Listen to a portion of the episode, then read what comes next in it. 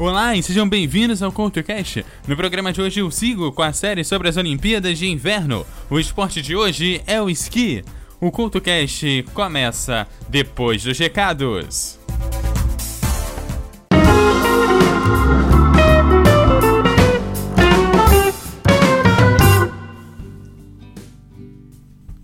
Olá, está no ar a zona de recados aqui do CoutoCast. Na zona de recados de hoje, eu quero te lembrar que as palestras do primeiro seminário de podcast do Espírito Santo já estão lá no www.eduardocoutarj.wordpress.com Já tá lá as palestras do Chorume e do Ultra Geek e na sexta-feira passada, depois do lançamento do último CultoCast, saiu lá o encerramento lá do seminário, respondendo as dúvidas da galera que tava lá. Então para você que quer conferir aí esse finalzinho, já tá lá devidamente postado. Eu quero te lembrar que a temporada do Records na MF, a quinta temporada, dessa dessa vez falando sobre o automobilismo, já está quase toda postada. O último episódio, a 35 edição do Recordes da MF, sai amanhã lá no eduardocultarj.wordpress.com. Eu aproveito também essa zona de recados para te dizer que você me segue no arroba no Twitter e no Facebook você também me acha como EduardoCoutoRJ.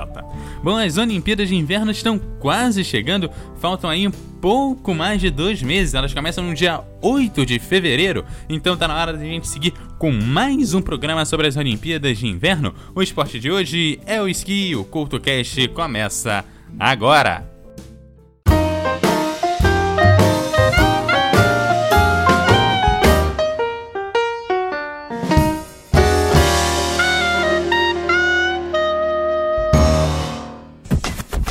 Olá e sejam bem-vindos ao CultoCast. No programa de hoje eu sigo falando sobre as Olimpíadas de Inverno.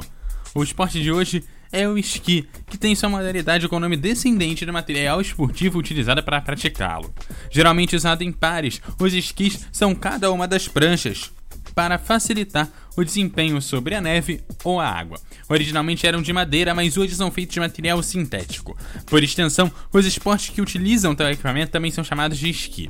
Embora seja mais relacionado ao esporte de inverno, há também o esqui aquático. Na prática esportiva na neve, normalmente utilizam-se dois esquis, um preso em cada pé, junto com dois bastões, um para cada mão. O controle dos esquis é feito pela utilização de botas de esquis, que são presas a eles por fixações que se soltam apenas em caso de impacto. O capacete é por vezes utilizado para proteção contra impactos com a neve, com outros esquiadores, com obstáculos e até mesmo para melhorar a aerodinâmica.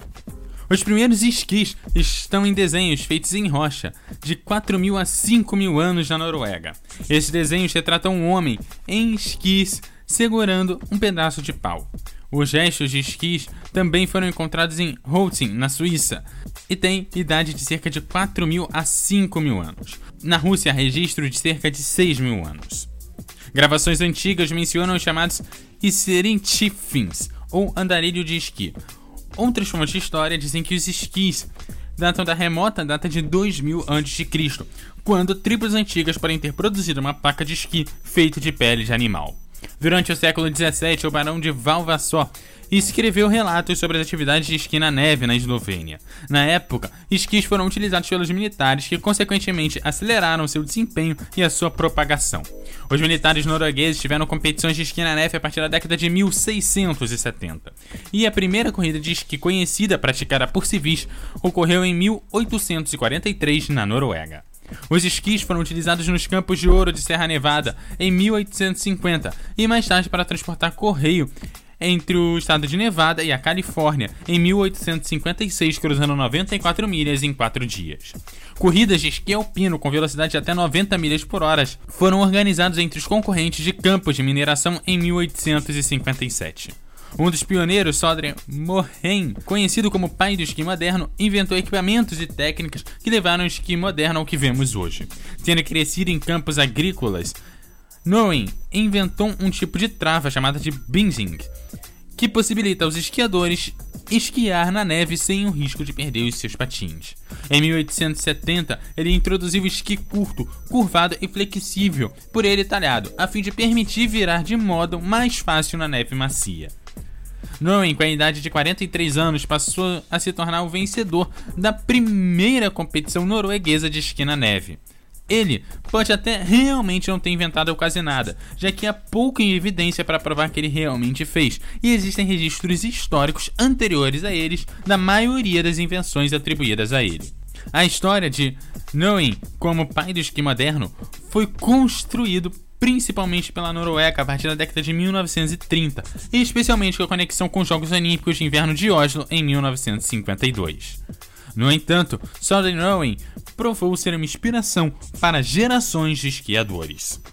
Em 1880, o inglês William Cecil Slingsby ajudou a inspirar o esqui alpino, depois da sua travessia de Case Pass a 1550 metros de altura, na Noruega, com os seus esquis. Apesar de muitos anos mais tarde, em 1888, o norueguês Fridtjof Nansen fez a sua primeira travessia da Groenlândia, viajando de leste a oeste em esqui de neve.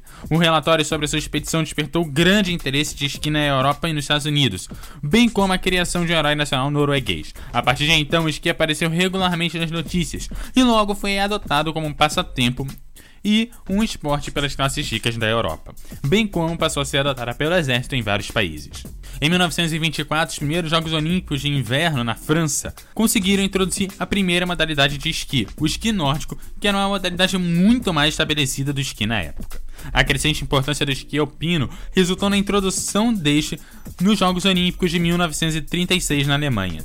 Nesse mesmo ano, John Fly escreveu no livro The History of Modern Ski que o telégrafo, que foi inventado nos Estados Unidos, revolucionou o esqui na neve como uma atividade recreativa, principalmente pela facilidade de, de contato que tornou-se cada vez mais fácil a partir do telégrafo. Fly tornou-se presidente do International Ski History Association e explicou que o passatempo de esqui cresceu rapidamente entre os anos de 1955 e 1965. Segundo ele, tornou-se muito mais acessível para as pessoas.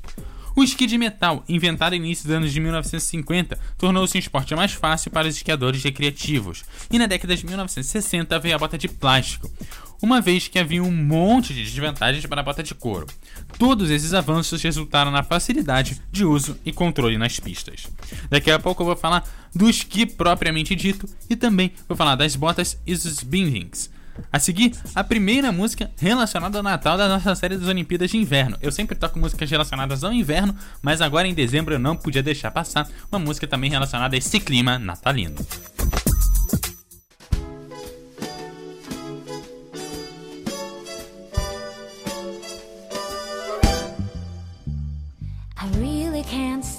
Baby, it's cold outside.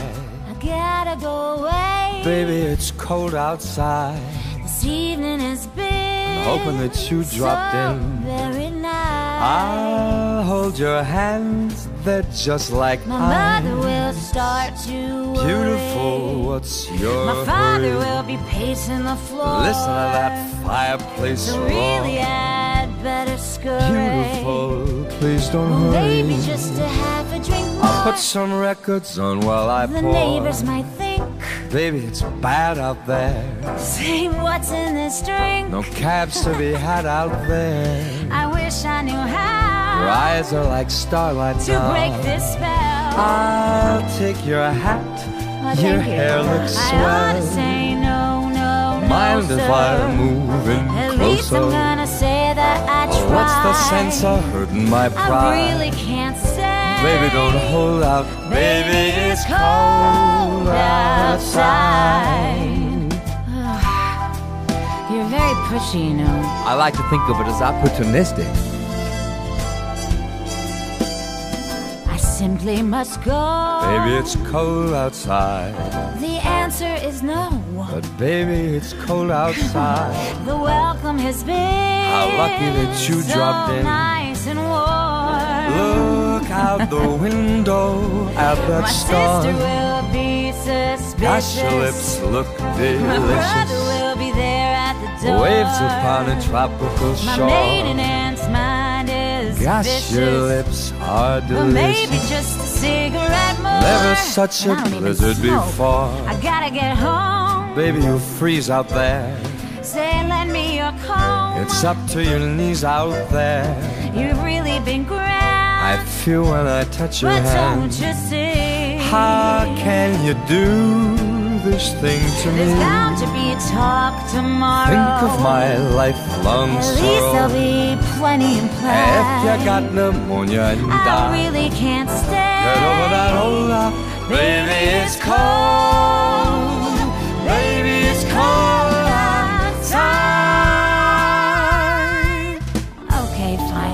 Just another drink then. Well, that took a lot of convincing.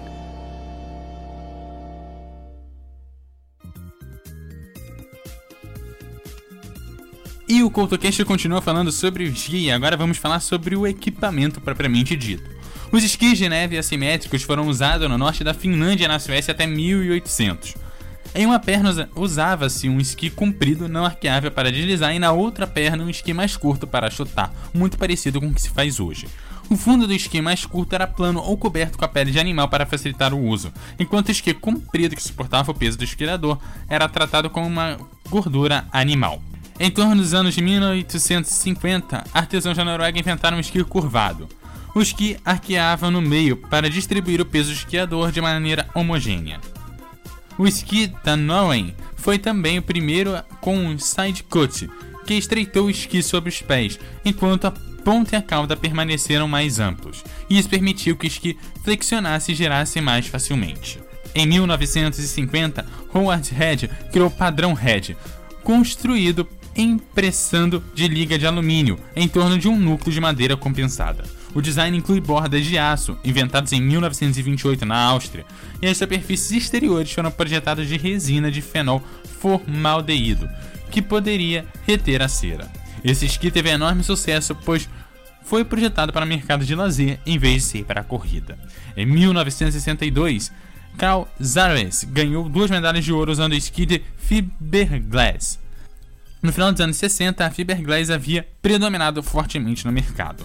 Em 1975, o desenho do esqui da taxa de torção foi patenteado, e em 1993 foi introduzido o Elan SCX, com uma nova geometria que é mais comum hoje em dia, com a frente e a cauda mais largos do que o centro.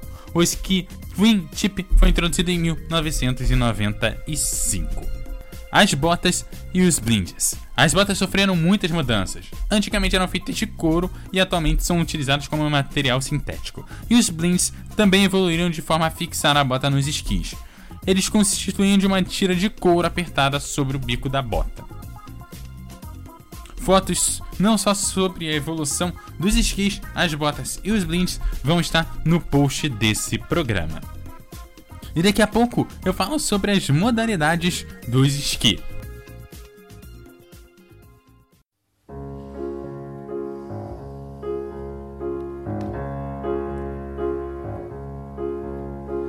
Fox in the snow, where do you go to find something you could eat?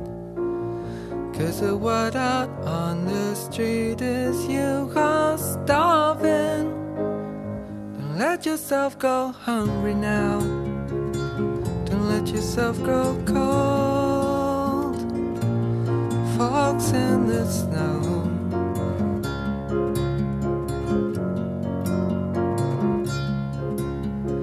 Girl in the snow, where do you go to find someone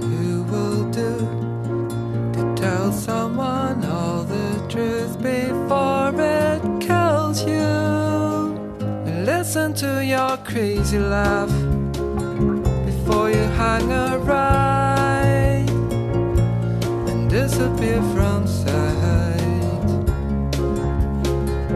What do they know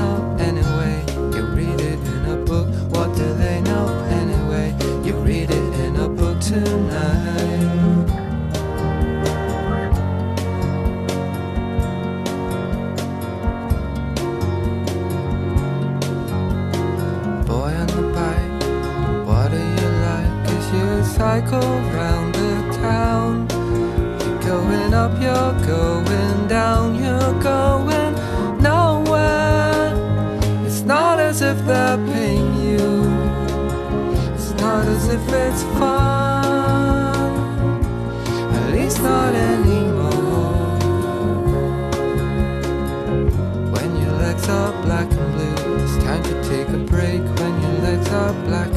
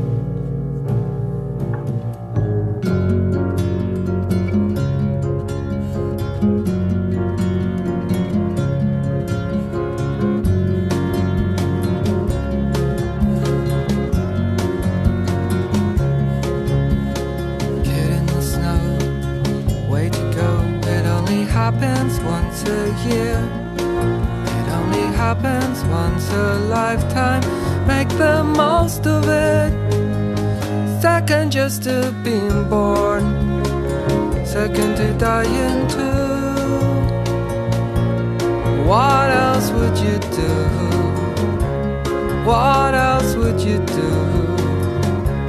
What else would you do? What else would you do?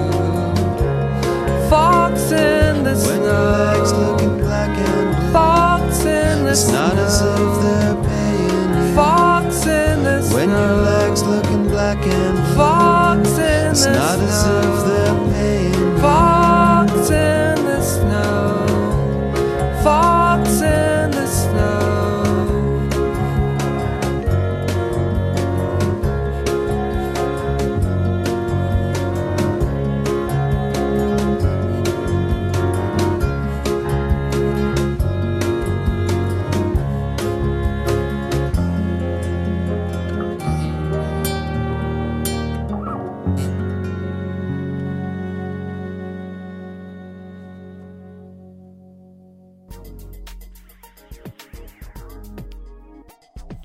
E o CultoCast agora vai para as modalidades do esqui, começando com o esqui alpino, onde os competidores esquiam por um percurso em declive em alta velocidade, desviando de obstáculos.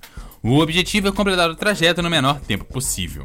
A modalidade é disputada por homens e mulheres nas categorias downhill, slalom, slalom gigante e super gigante combinado. Além disso, existe um espaço de passagem obrigatória e é justamente esse espaço que diferencia o esqui alpino das demais categorias de esqui. No downhill, elas são mais distantes, permitindo atingir velocidades de 120 km por hora. Já no slalom super gigante e no slalom gigante no slalom, essa distância é menor respectivamente, o que vai aumentando a dificuldade do competidor. O esqui alpino é o esporte dos Jogos Olímpicos de Inverno desde 1936. Agora passando cada uma das, das disciplinas do esqui alpino, começando com downhill. É uma corrida que inclui uma variedade de curvas desafiadoras, assim como saltos e fases de deslize em que os esquiadores atingem as velocidades máximas de todas as disciplinas do esqui alpino. Slalom super gigante ou Super G uma corrida de alta velocidade com curvas largas, disputada em numa única mão ou numa única corrida. Inclui também fases de salto e de deslize. O slalom gigante, competição que tem o objetivo de atingir os melhores tempos em duas mãos ou duas corridas em pistas diferentes. É uma disciplina que requer viragens precisas. O slalom é realizado em dois percursos diferentes, onde os tempos são combinados e exige uma extrema agilidade e equilíbrio do atleta. Combinado. As provas alpinas de combinado testam a habilidade do competidor nas provas de downhill e slalom, onde no final se conjugam os dois tempos. Agora, o esqui cross country é um esporte de inverno criado ainda no século XVIII, onde os competidores percorrem grandes distâncias, com o objetivo de completar no menor tempo possível. É realizado em terrenos planos, ondulados, bem diferente do esqui alpino que é praticado nas encostas íngremes de montanhas. O esqui cross country faz parte da família do esqui nórdico, porque esse não acabou se originando lá nos países nórdicos. Outras modalidades de esqui nórdico incluem também as porções de corta-mato, que é o biatlo e o combinado nórdico. E agora a prova de saltos de esqui, que é a primeira competição a entrar nos Jogos de Inverno lá em 1924. Os saltos em esqui espalharam-se pela Europa e pela América do Norte ainda no início do século XX, através principalmente de Sandre Noen, que nós já falamos aqui nesse programa, que é um dos pioneiros do esqui moderno. As pistas de salto são classificadas de acordo com a distância que os esquiadores percorrem no ar e tem especificações quanto à área de largada, a curvatura e a área de decolagem. Cada salto é avaliado de acordo com a distância percorrida e o estilo executado. A pontuação da distância está relacionada ao key point, linha desenhada na área de pouso, alguns metros antes do fim da colina, e que serve como referencial para os saltos. A pontuação de cada juiz avalia o estilo e pode alcançar um máximo de 20 pontos, sendo descontados pontos em caso de erros, imprecisões ou imperfeições na decolagem, no voo ou no pouso.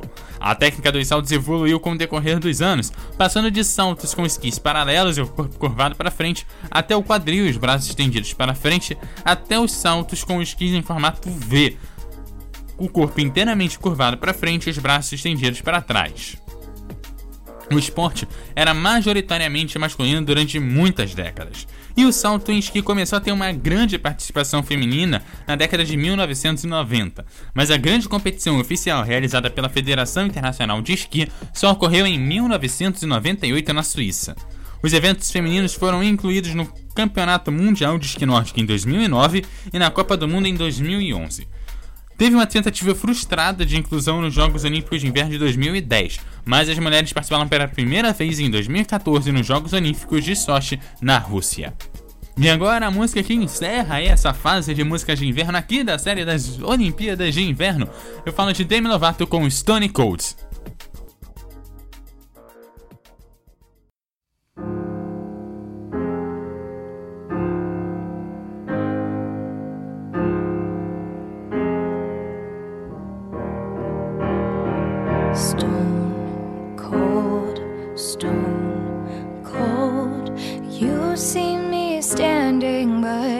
Dying on the floor. Stone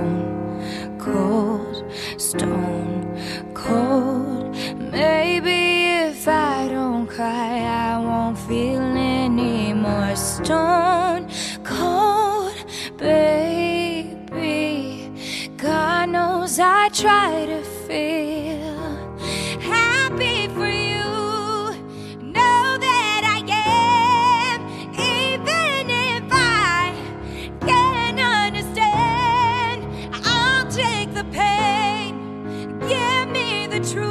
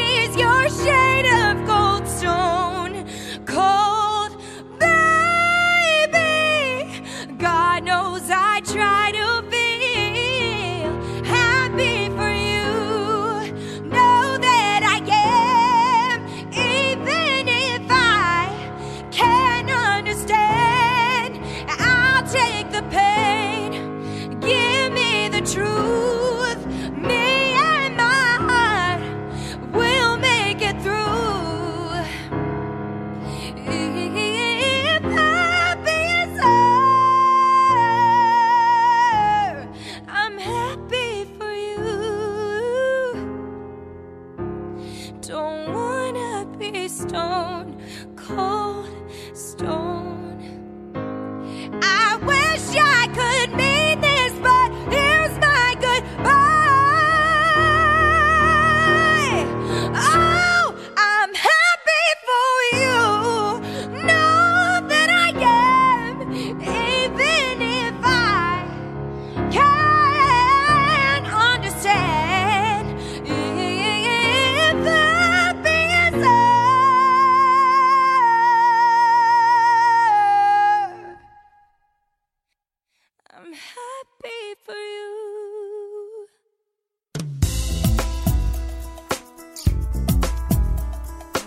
E esse foi mais um CultoCast. Eu te lembro que dessa série das Olimpíadas de Inverno tem mais um programa, o programa pré-olímpico, onde eu vou te contar os detalhes da Olimpíada que vai acontecer em Pyongyang, na Coreia do Norte, em fevereiro. O programa sai no finalzinho aí de janeiro.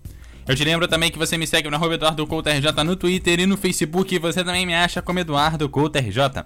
Deixe os seus comentários lá no meu blog no www.eduardocoutorj.wordpress.com. Aquele abraço e até a próxima!